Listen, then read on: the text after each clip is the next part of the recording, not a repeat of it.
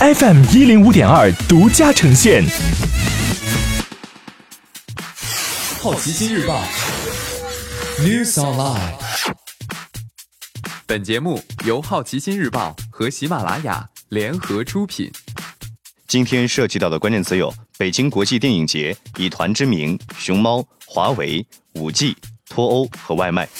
首先关注到的是一组娱乐新闻：第九届北京国际电影节北京展映单元完整片单正式公布，中国及哈萨克斯坦影片《音乐家》和印度片《零度之恋》将分别作为开闭幕影片展映。努里·比格西兰执导的《野梨树》，格里格·伯兰蒂执导的青春校园爱情喜剧《爱你，西蒙》，卡西·阿弗莱克自编自导自演《我的生命之光》，洪尚秀新作《江边旅馆》，以及《孟买酒店》《雪之华》《麻雀放浪记2020》等影片将登陆电影节。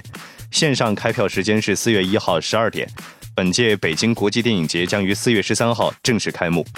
以团之名公布出道团运营模式，由周艺轩、洪伟哲、张镐莲、苏勋伦、杨冰卓、苟成浩宇、宗莹及龚延修组成的男团新风暴，在以团之名总决赛中宣布出道。同时，在光束值排行榜中占据前八的选手组成人气团同步出道，并在此后确定人气团团名为 Black A.C.E。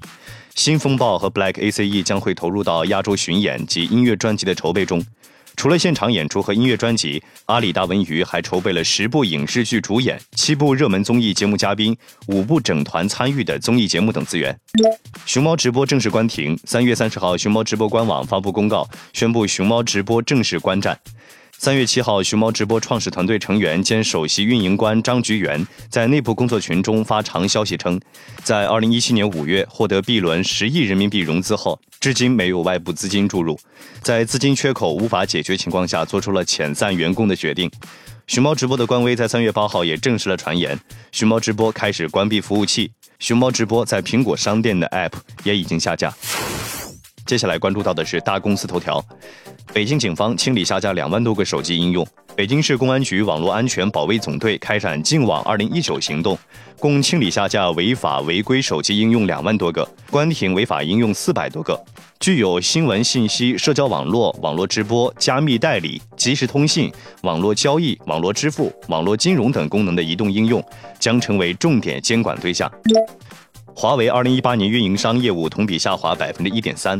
华为发布二零一八年年报，全球销售收入七千二百一十二亿元，同比增长百分之十九点五，净利润五百九十三亿元，同比增长百分之二十五点一。第二大收入来源运营商业务销售收入出现下滑，同比下滑百分之一点三，至两千九百四十亿元。上海启动五 G 试用，中国第一个行政区域五 G 网络在上海虹口区建成并开始试用，以实现全区覆盖，可以顺利接通电话。今天你不能错过的其他新闻有：二零一九美国同性恋者反诋毁联盟媒体奖颁出部分奖项；NBC 宣布《法律与秩序：特殊受害者》续订第二十一季；苹果宣布取消无线充电设备 AirPower 产品；贝佐斯安全顾问称，沙特政府黑进了贝佐斯手机，窃取私人信息；扎克伯格发文呼吁政府部门加强对互联网公司的监管；制造业增值税税率从百分之十六下降至百分之十三，今日起执行。上海浦东规定，外卖快递员工要穿统一安全反光马甲。海南继续放宽人才购房资格和信贷要求。